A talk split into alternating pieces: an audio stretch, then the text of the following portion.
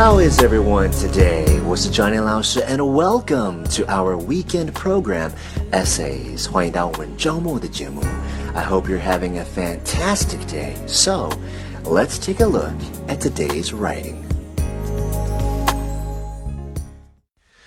Today's essay is called The Road to Success. Here is the prime condition of success. The great secret. Concentrate your energy, thought, and capital exclusively upon the business in which you are engaged. Having begun in one line, resolve to fight it out on that line to lead in it, adopt every improvement, have the best machinery, and know the most about it. The concerns which fail are those which have scattered their capital, which means that they have scattered their brains also.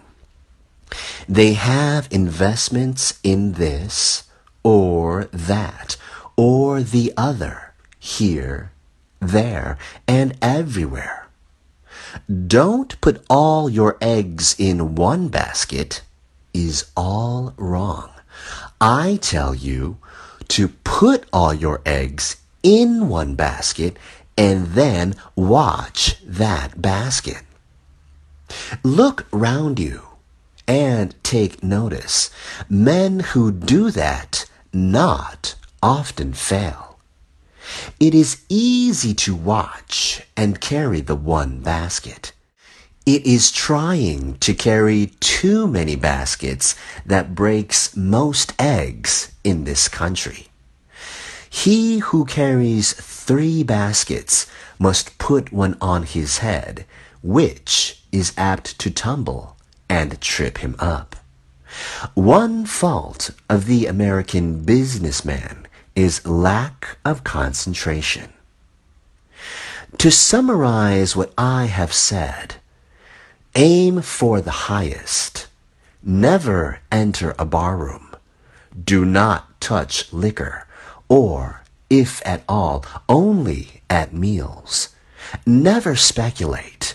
Never endorse beyond your surplus cash fund. Make the firm's interest yours. Break orders always to save owners. Concentrate. Put all your eggs in one basket and watch that basket.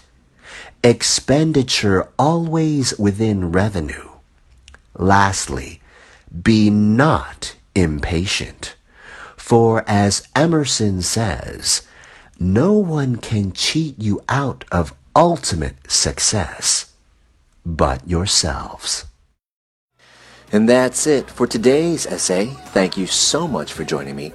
Remember, 如果你想要多看 Johnny 老师的作品，或者是看更多学习英文的 information，你可以加入我们的公众号 i v y e n g l i s h 编字符 z y。我是 Johnny 老师，and I'll see you next time. now getting.